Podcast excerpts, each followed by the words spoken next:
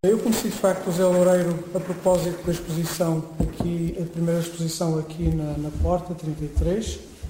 Lembro-me perfeitamente que o conheci no Café Alsaciana da Escola Politécnica, no ano em que morreu o gato amarelo da Alsaciana. Um gato potentíssimo, muito gordo, amarelo. Posso seguir o texto que foi escrito talvez há uns 15 dias. Foi um texto que me deu muito prazer escrever. Primeiro, porque é uma obra que estimo muito, mas há anotações que eu quero fazer. A primeira, eu digo no texto que não tinha visto, o Zé falou muito numa pintura Orfeu, que representava Orfeu, uma pintura de Piero Cosimo, que representava Orfeu encantando animais, e sobretudo ele falou-me encantando as aves. Isto tudo vai se ligar porque grande parte das pinturas trazem por título, uh, ou trazem por título, por invocação, uma pequena ave uh, soriana, que é o periogo. Eu não sei bem o que é a crítica de arte. Uh, sei vagamente o que são os, que é a minha escrita, vagamente, e sei que é com a minha escrita que me gosto de aproximar da arte dos outros. Mas creio que a crítica é a arte de conhecer as vias ocultas, no caso, no caso desta pintura, ou da pintura em geral, é a arte de conhecer as vias ocultas que vão de pintura para pintura, que vão do período que está atrás para esta, e depois dos sinais que esta, que está aqui, irão enviar para as próximas e que ele irá resolver, bem ou mal. Provavelmente bem. Sim, mas o Orfeu de que ele me falava, a pintura do Orfeu de que ele me falava, o Orfeu encantando os animais, que está numa coleção da Boémia, no que vi, uh, acabei depois, já tinha o texto escrito, passo por casa dele e vi finalmente uma reprodução dessa imagem. É um, um quadro em que uh, Cosimo tem outros quadros semelhantes, tem outras pinturas semelhantes, em que o Orfeu está monumental, como ele está aqui no meio de nós os dois, uh, com os... À força? Sim, uh, não, ele não está à força. Uh, com, a ordenar toda a passarada e todos os animais à sua volta. E não precisa de instrumento, não precisa da cítara, não precisa de nenhum instrumento, apenas a sua voz com certeza se foi o suficiente, ou o rumor da sua voz, também por isso o meu texto se chama Rumor, serviu para ordenar todos os animais à sua volta e eh, também está neste momento ordenar-me a mim e ao Mariano à esquerda.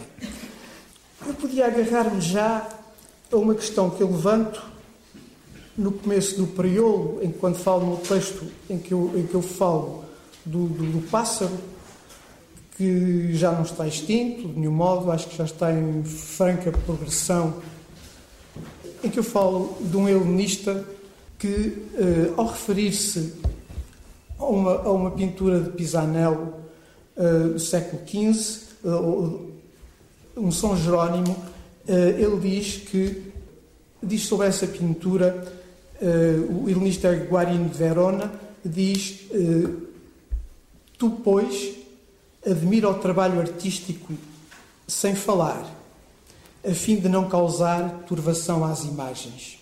Eu podia pegar nisto e calar-me de imediato e ficarmos presos às imagens. Quem me ensinou esta frase foi um, um teórico da Renascença e da, da, história da arte foi, e, e do humanismo, que foi uh, Baxandal. Uh, eu dou a, a citação, no, dou indicações no, no texto.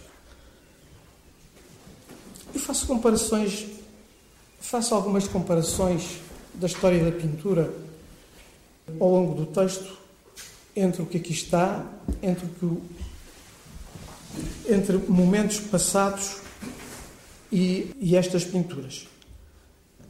Mas queria agora citar duas outras, outros, outros novos momentos que pensei entretanto. coisa muito importante que eu acho que, que, que aqui tem, que, que tem a, a obra do, do, José, que é uma noção de contração e expansão. Uh, ele consegue fazer isto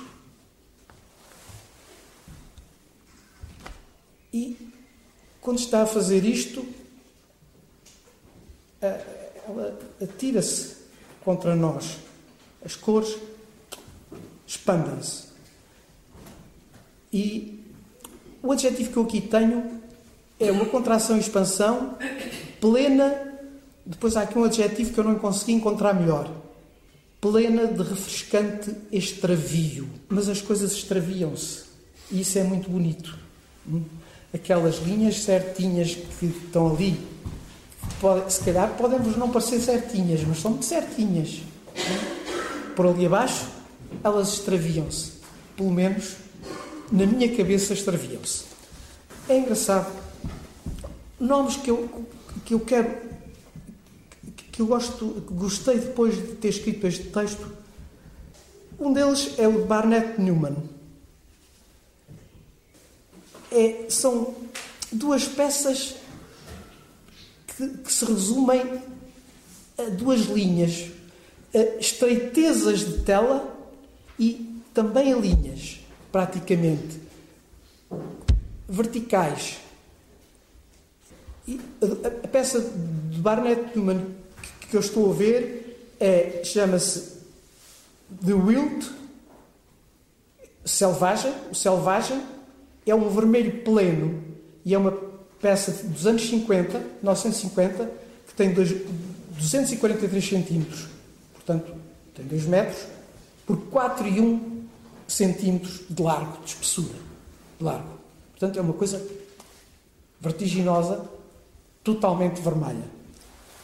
Este selvagem, ele vai ligá-lo ao homem heróico sublime, portanto, vai ligá-lo à tradição da ideia de sublime da filosofia, uh, vai ligá-lo naturalmente a ouvir heróicos sublimes Horaciano. É aí que ele vai ligar o Barnett Newman.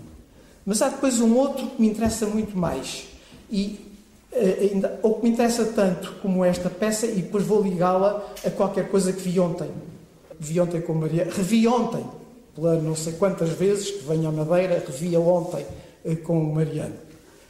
Agora, o salto que eu quero fazer em relação à Madeira, gosto de fazer sempre coisas uh, em salto ao espaço, para mim sempre deslumbrante, que é o Museu de Arte Sacra. Tem a ver com a peça lá de baixo. Com a peça lá de baixo, quando nós entramos, a que está à esquerda, aquela que toca o, o cimo e o baixo da parede. É que eu às vezes vejo um bocadinho disto em, em, em, em, três dimensões. Não está lá, não está. Mas é o que lhe dá também, por vezes, também a noção da elétrica da mobilidade. Também não está. É falsa. Eh, depois já vou falar do outro que quero falar, por causa dos desenhos. Eu ligo com a peça fabulosa, aliás, é da tua terra, só que do século XVI, com o anjo tenente, com o anjo tenente monstruoso, aquela escultura poderosíssima que está no Museu de Arte Sacra. É aproximo. É de Lamego, da escola de Lamego. Sim, sim. Portanto, Lamego Viseu é a tua terra. O outro momento eh, que eu não falo no texto e que podia ter falado, e que me lembrei agora, tem a ver com a, as cargas elétricas, tem a ver, que falo aqui na parte de, alguns elementos de ciência, uh, neurofisiológicos e por aí fora, uh, estão para escritos, uh, melhor escritos do que e pior ditos, se os quisesse dizer agora, e que ele fez poderosamente com as cadeiras. Começou com duas cadeiras que estão lá embaixo no Forte, no Museu de Arte Contemporânea. Essas cadeiras, é muito engraçado, porque essas cadeiras. Uh, o que é que essas cadeiras têm? Tem uma coisa que eu falo no texto, são de uma enorme perversidade. Elas fazem-me lembrar as cadeiras, uh, as, fazem lembrar as, as irmãs desse terreiro. Uh, dos finais do século XV, a escola de Fontainebleau, que estão no Louvre duas gêmeas, com estocados fabulosos e contentíssimas, com crianças ao colo. As crianças. As crianças ao colo, que também já são gêmeas por si. É uma, uma autorreprodução uh, de geminação. Uh, bom, uh, é engraçado, porque depois o que vem a seguir, com as cadeiras que ele faz e com as figuras humanas tremendo entre si, e falas de uma maneira, falas de uma maneira magnífica, as partículas que colidem nos seus desenhos, estão aqui nesta sala, partículas dessas em colisão, muito evidentes, uh, são um rumor de luz. Elas têm um rumor de luz. Eu gostei, depois de ter escrito isto, e, e, e ontem aproximei-as de Bruce Nauman é bruta a aproximação, provavelmente.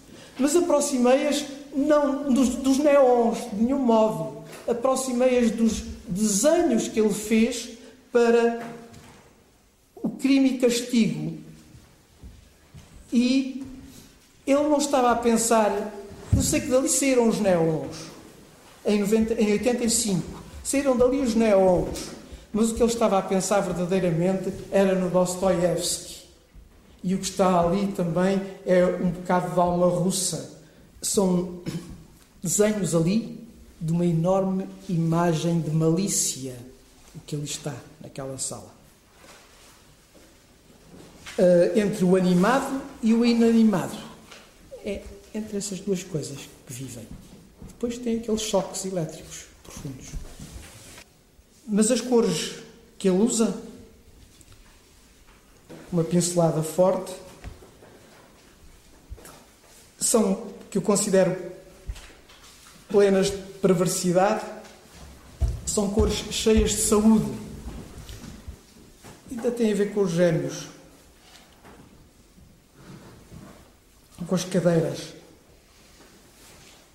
O rumor. Isso eu queria ainda dizer uma coisa sobre o rumor, que eu falo muito no texto uh, e que me lembrei e tentei, tentei ontem, tentei uh, uh, reconstruir uma passagem. Escrevi, mas vou ver se, não consigo, vou ver se consigo dizer sem, sem, sem recorrer ao que escrevi. Uma passagem da, da, das leis, do Platão. a primeira pessoa, eu falo no texto, o rumor, vejo aqui muito de rumor, o rumor por causa do pássaro e por tudo isso. O rumor é considerado nos gregos em Hesíodo, é, nos trabalhos e os dias, é considerado uma deusa. Mas o que é exatamente o rumor?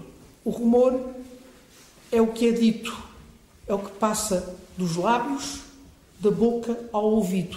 Isto é o rumor, é o que vai dos nossos lábios ao ouvido do próximo e que se multiplica pelas praças, pelas casas, e vai, vai passando. Nas leis, Platão diz que de nove em nove anos, ele refere-se a, Creta e, portanto, ao rei Minos, que de nove em nove anos havia, havia um festival dedicado, dedicado ao rumor. Primeiro iam as crianças, que cantavam, depois seguiam-se os jovens, eh, depois seguiam-se os homens de idade viril e, por último, seguia-se o último coro, que era o coro dos velhos. E esse era o coro mais importante. Os terceiros coristas eram os homens viris de idade madura, mas o papel de maior importância era confiado aos velhos, pois já não conseguiam suportar o peso do próprio canto. E estes, e estes contavam histórias, relatos sobre os comportamentos belos e os grandes princípios. Consagrados mitólogos, esses velhos os velhos da cidade eram em Creta dispensados de cantar. Já não sabiam cantar, já não tinham poder de voz. Tinham permissão não cantar, mas encantar e de deixar filtrar o rumor que os deuses lhe inspiraram. Dialéticos eram dialéticos do silêncio. Insuflavam uma só e mesma voz, na qual a comunidade se reconhecia ao longo da sua existência, através dos seus cantos, das suas memórias e dos seus discursos. Nesses velhos, depositários do rumor fundador, se encarnava a virtude. O rumor era dito fêmea. É, exatamente, fêmea. Encarnava-se a virtude a que chamavam a eufémia, que era um movimento imperceptível dos lábios. A virtude que eles davam era o movimento imperceptível dos seus lábios, que retinha a sua voz, quando o silêncio era mestre e plenitude de um sopro. Portanto, isto passava de uns aos outros e passava para, para em pleno para a praça e para as casas e para a cidade. O rumor, longe de ser uma alteração menor do real, é uma grande, era uma grande força subterrânea constitutiva do que se possa ir tendo por verdadeiro, das crenças profundas, onde irrompe a tradição viva, as suas modalidades de transmissão, que punham em jogo a aprendizagem por ouvido e por boca. Eram os mídia da conspiração e da permanência. Uh, penso que a arte também se constrói muito disto. Eu vou só terminar com duas coisas que aconteceram antes eh, de. Uma aconteceu antes do, do saber que o, que, que o José Loureiro tinha chamado periolos aos seus. a parte de, de a, sua, a sua série de pinturas. Uh, e peço desculpa de ir ler dois poemas meus. E depois o outro é em relação a um pintor que eu gosto imenso e que ele fala uh, e que ele fala e, de que eu falo no texto que está distribuído, que é o alemão Blinky Palermo. Eu vou começar pelo, pelo Blinky Palermo.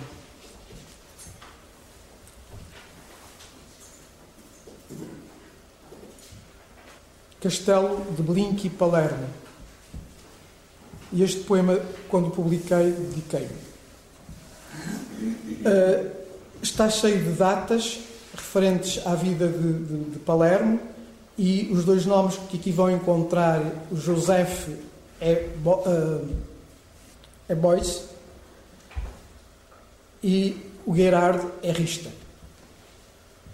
Leipzig, 2 de junho de 1943.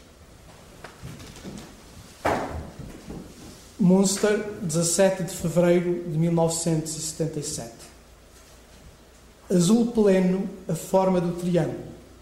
Oval de cinza descobre sombra de terra. Quadrado negro, a noite é o pequeno pássaro. Depois, longo tempo te perdi de vista. Os braços do triângulo, dois espaços enormes e um menor, verde em abismo onde morre a erva. O vento se cruza, fonte límpida de deuses e escombro, mármore derruído. A tua figura, José, a perseguiu. Instante de pedra por detrás do seu ombro, e Gerard a encontrou numa rua de traseiras, em neblina. O homem é isto, telefona tocar num plaino amarelo. Cor em negro evolui sobre o plantio branco, como quem perde de vista a tua figura. Ladrão que foste no fim de tudo, Senhor do mistério da cor, por uma noite que seja, revela por palavra a tensa pele do azul obscuro. a volúpia da montanha, quando segreda a laranja de ouro e separa a sombra daquilo que faz sombra.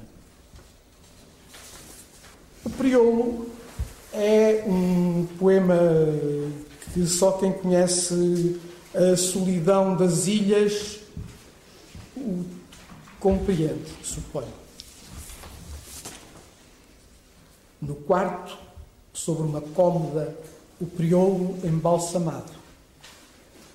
Penas de branco, sujo e creme, tons de castanho queimado. Protege-o o vidro de uma redoma, mesmo na, mesmo na morte, um, fro, um frouxel. É, é, é, difícil porque eh, o termo não é meu, o termo é demasiado açoriano e eu tropeço sempre nele. Frouxel quer dizer uma beleza. Uh, portanto, eu fico sempre muito, muito admirado por ter aqui este termo. No quarto, sobre uma cômoda, o priolo embalsamado. Penas de branco, sujo e creme, tons de castanho queimado. Protege-o o vidro de uma redoma, mesmo na morte, um frouxel. Tudo se avista deste quarto, santos e pagelas por detrás das portas do oratório. Quando a noite e a ilha se estreitam na cama desamada, vem um cheiro a maresia, a porões e os passos de quem percorre, irradio o embarcadouro sem saber a hora da partida, a hora de quem prometeu chegar. O pássaro, na obediência da morte, fixado nas trevas que lhe povoam o canto, vê na fronteira do lá fora membros, ossos, vísceras, os meus erros, o verso meu dentro do quarto, sob a asa do priolo prata e luz a esvoaçar ao redor do candeeiro entre os atos da vida. Obrigado. Obrigado, Senhor. Buenas tardes. Quiero, en primer lugar, disculparme no por ser español, sino por ser un español tan típico que solo habla español.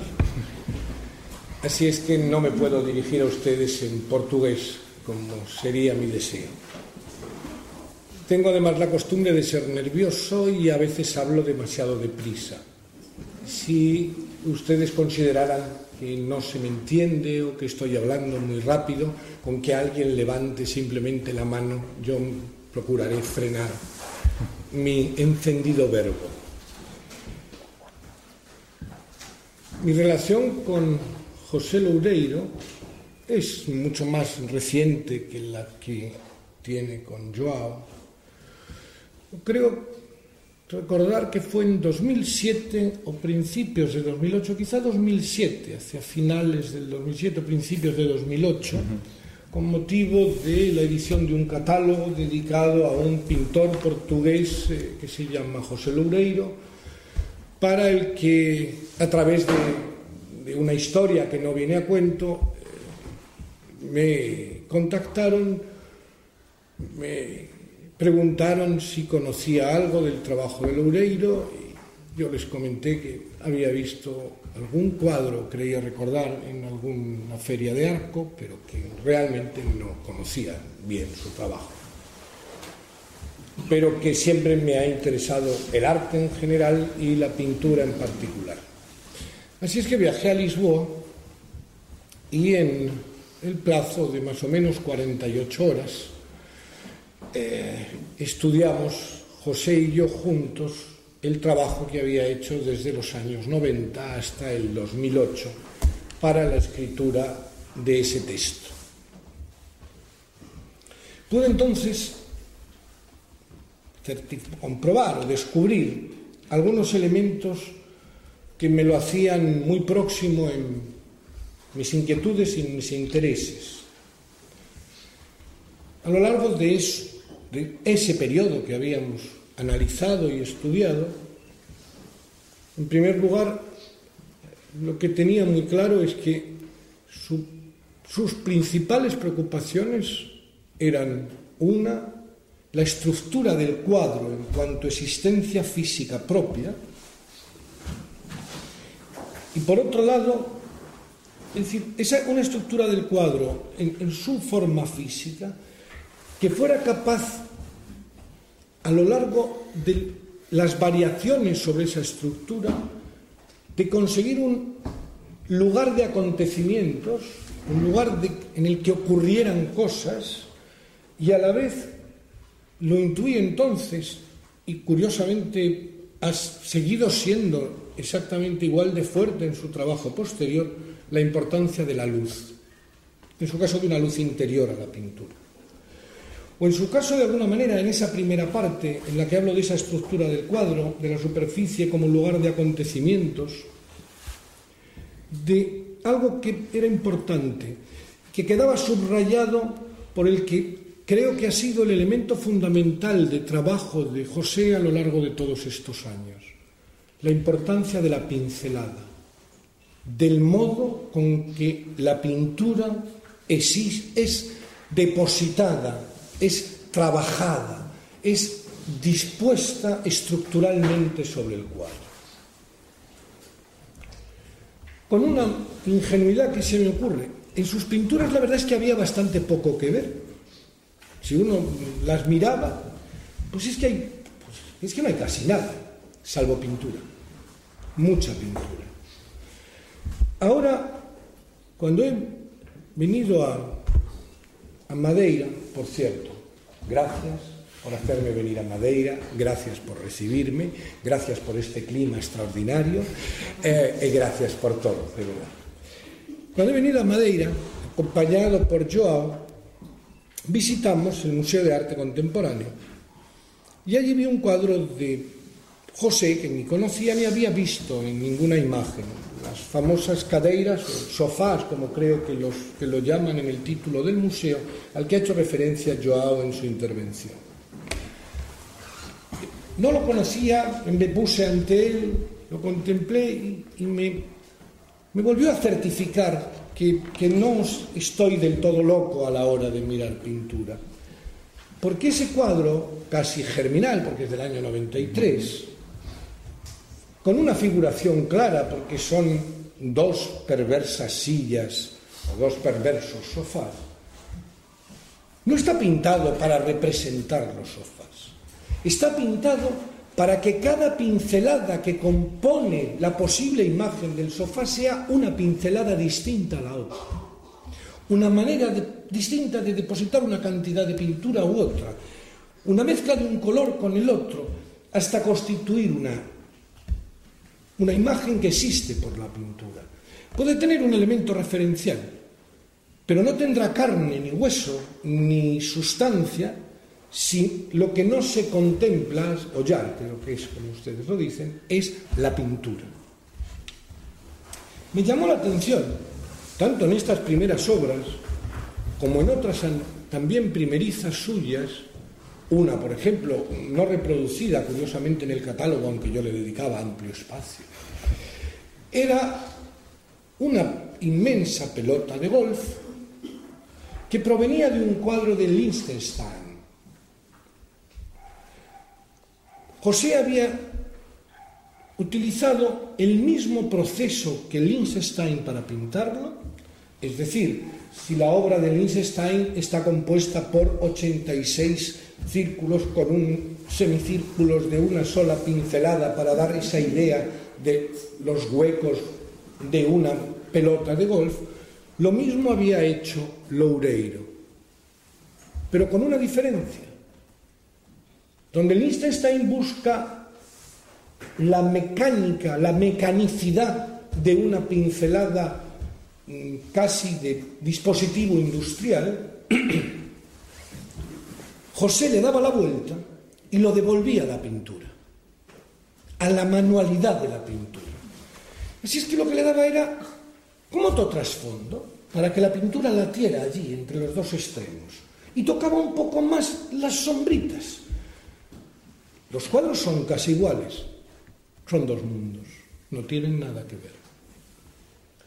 También me llamó la atención el que en su obra en la que no hay casi nada, hay mucha figuración. La puedes seguir rastreando a lo largo de los años. Las caderas a las que acabamos de referirnos, las calaveras en un momento determinado, picaportes, eh, dibujos eróticos, no se lo digan a nadie. Como muchos elementos de la figuración en un pintor que es abstracto, mm, vocacionalmente abstracto. Y ahora viene mi primera pregunta, es que así me entiendo yo para las cosas. ¿Qué relación mantienes entre figuración y abstracción cuando trabajas? Bien, continuaré con mi conferencia. ¿Cómo es ese baile entre una cosa y la otra que, a la que tendremos que volver porque es parte sustancial de la exposición? Sí. Hum, quer dizer, eu acho que hum, eh, num tempo eu pensei que balançava entre as duas coisas. Uhum. Figuração, abstração, figuração, abstração. Uh, mas basicamente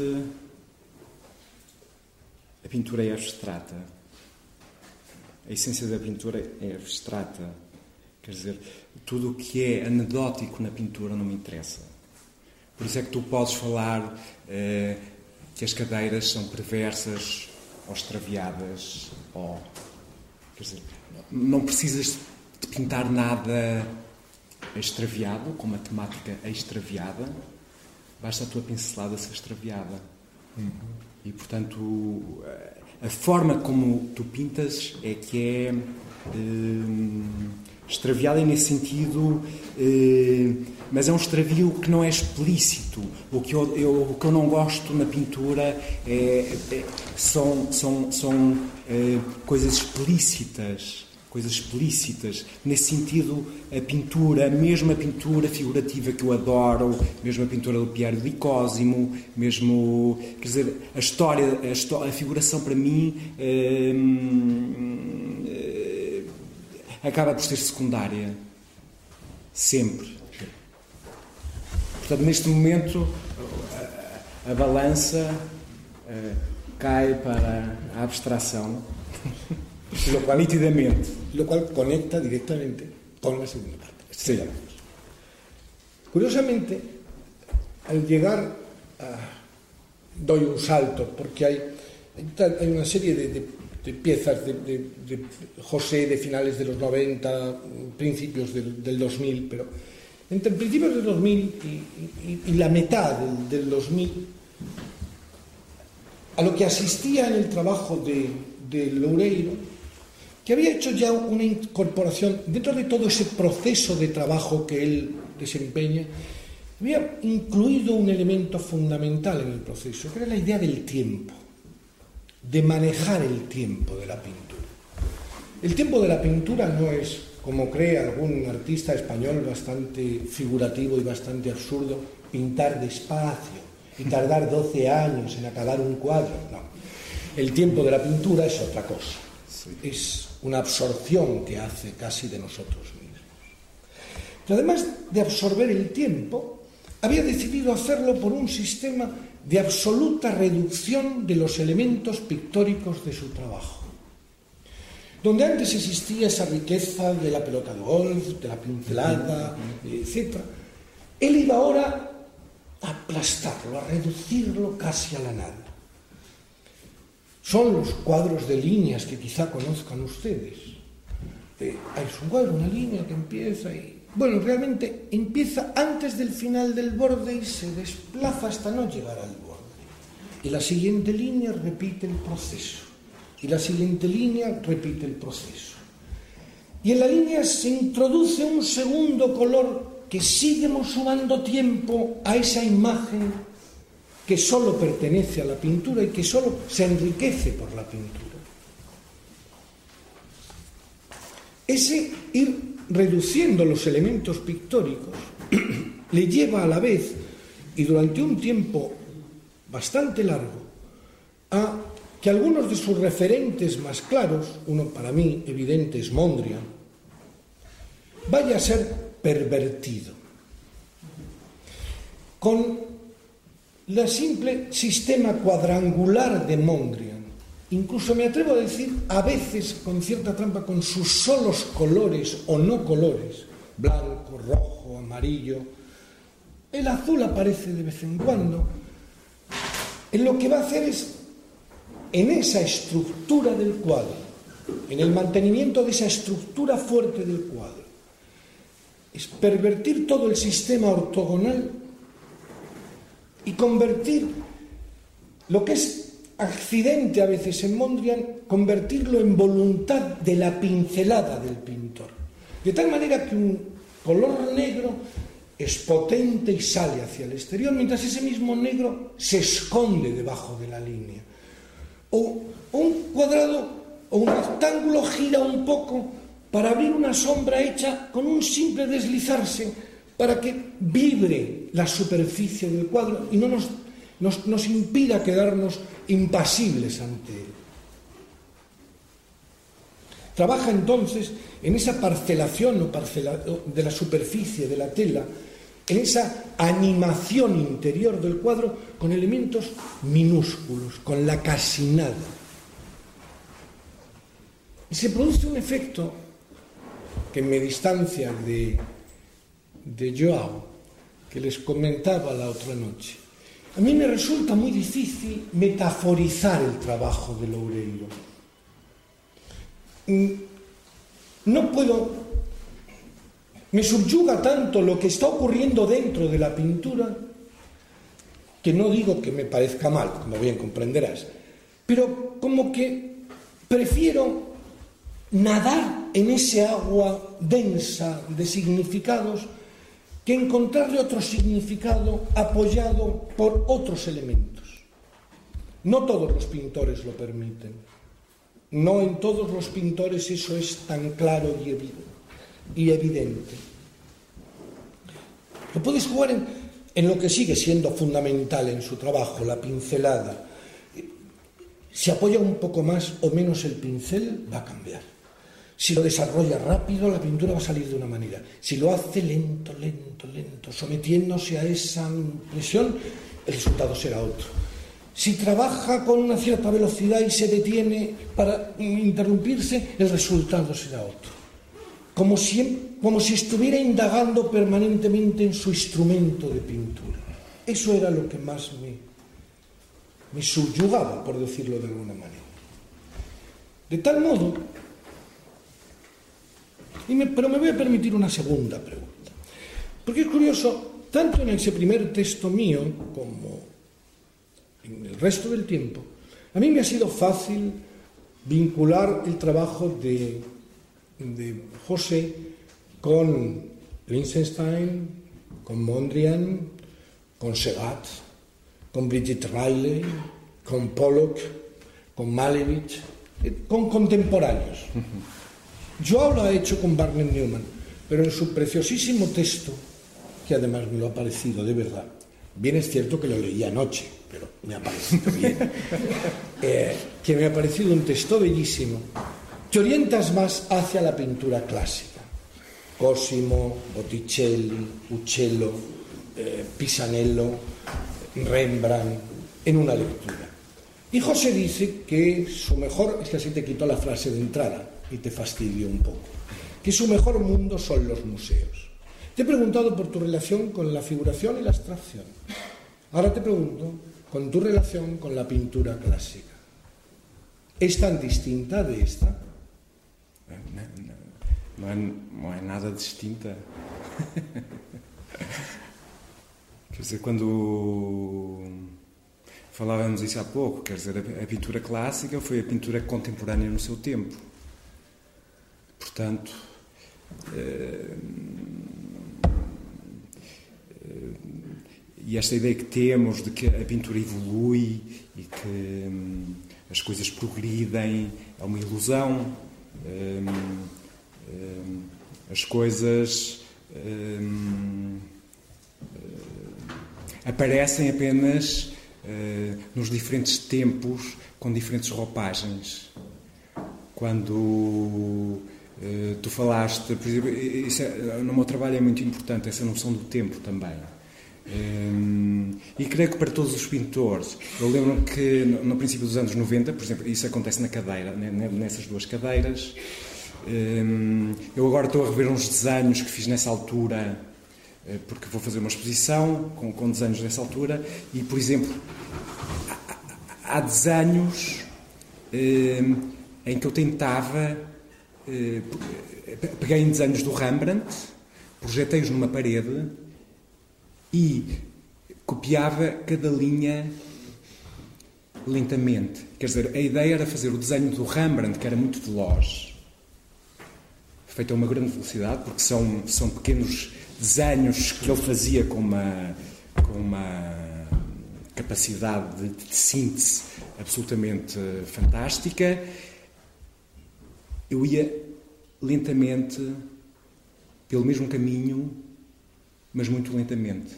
Portanto, esse controle do tempo acontece também aqui nestas pinturas. A história destas pinturas não é uma história que se possa contar. Quer dizer, é uma. É uma uh, a pincelada dá a volta e acaba no mesmo sítio, não é? E podemos pensar, o João fala nos, nas lanças do Paulo Cello, podemos relacioná-los dessa forma com a pintura clássica ou a pintura mais antiga, não é? Portanto, uh, concretamente em relação à tua pergunta, uh, eu tenho muita dificuldade em, em considerar-me um contemporâneo. É uma palavra muito pesada, muito e tornou-se numa palavra pretenciosíssima. Quer dizer, tu és um contemporâneo, mas contemporâneo de quê? Quer dizer, Tu fazes parte de uma história, de uma história que vem de trás e tentas à tua maneira, à tua, uh, às apalpadelas, fazer qualquer coisa que, que, que seja diferente e que faça, faça sentido no tempo atual. Mas, eh, portanto, a, a, ideia é esta, quer dizer, eh, as minhas grandes referências para a minha pintura realmente são estes pintores modernistas, sobretudo também os pintores russos eh, eh modernistas como Malevich, como eh, Elisitsky, como, como Mondrian, como essa gente toda, mas depois posso pensar nas lanças do Uccello e tudo está à minha disposição. E nesses desenhos que estou a rever agora, realmente o que pensava na altura é: eu posso pegar em tudo e posso-me apropriar de tudo, mas não é no sentido da apropriação simples, quer dizer, é compreender tudo, tentar compreender tudo e, pronto. como en cierto sentido, yo tampoco soy un crítico de arte contemporáneo, eh, uno de los elementos, uno de las disciplinas que me he empeñado en defender, si me permiten la expresión, como crítico profesional a lo largo de todos estos años, que ya son unos cuantos, es la pintura.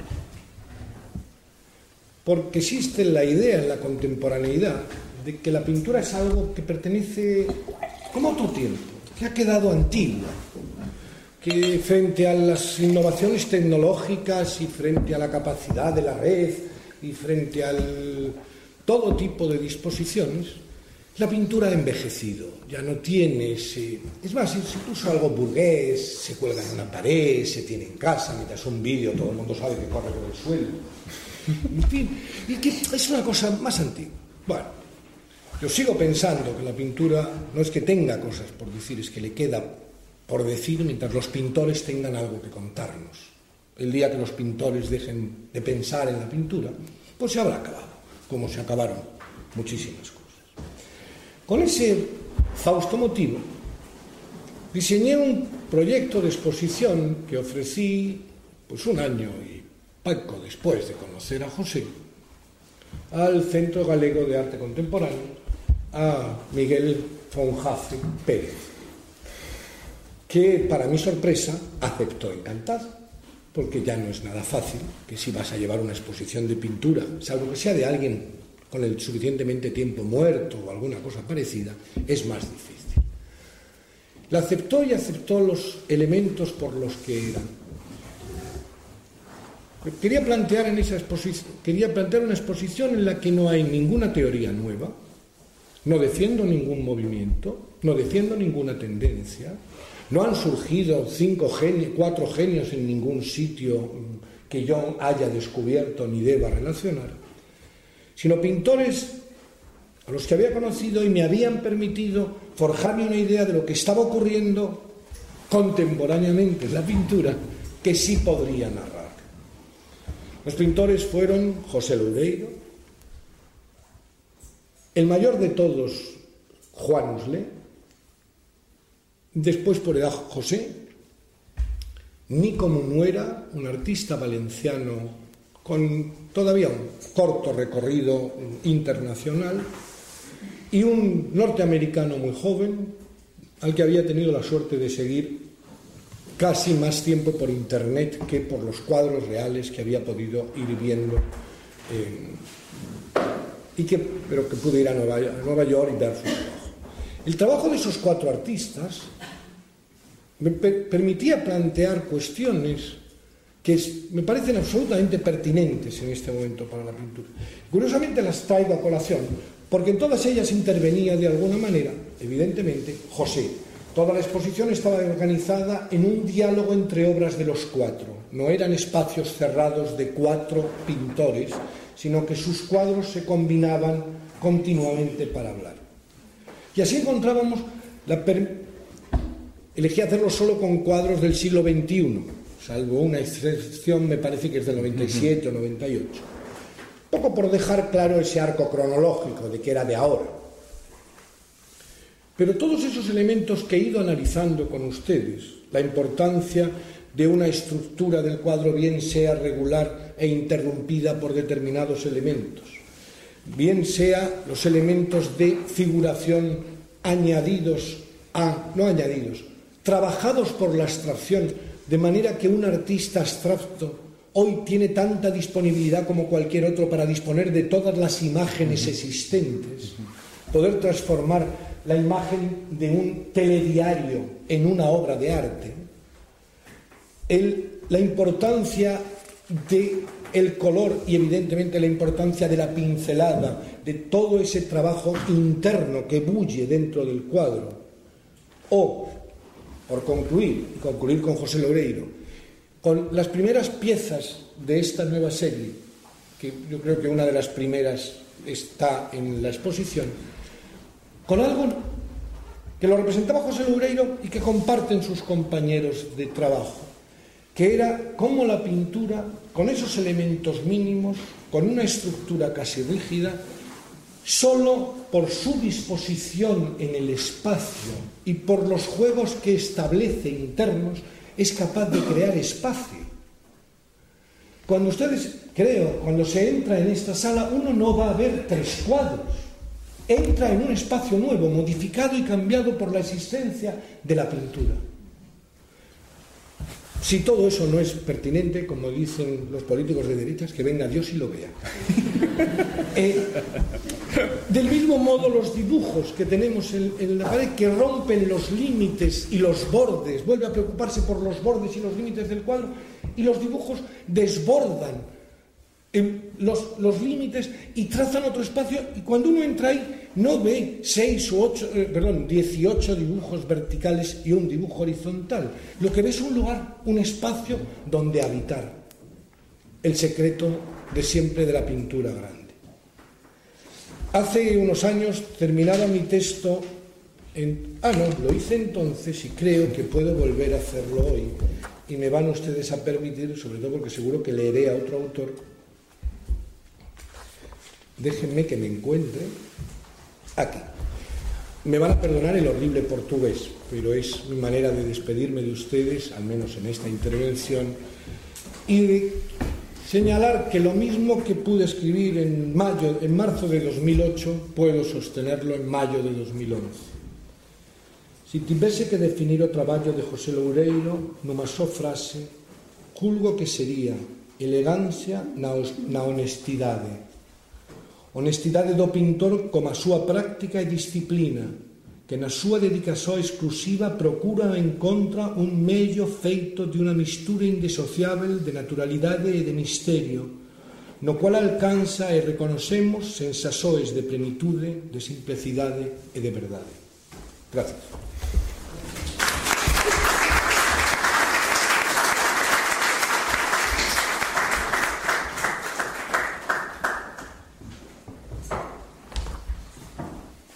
Olha, obrigado.